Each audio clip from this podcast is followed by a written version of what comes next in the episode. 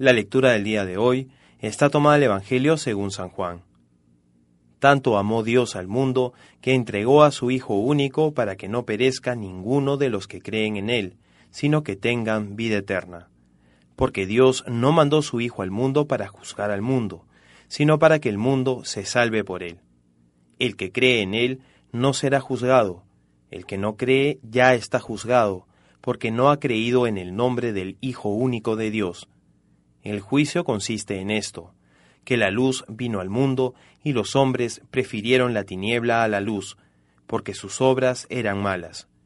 Pues todo el que obra perversamente detesta la luz y no se acerca a la luz, para no verse acusado por sus obras. En cambio, el que realiza la verdad se acerca a la luz, para que se vea que sus obras están hechas según Dios.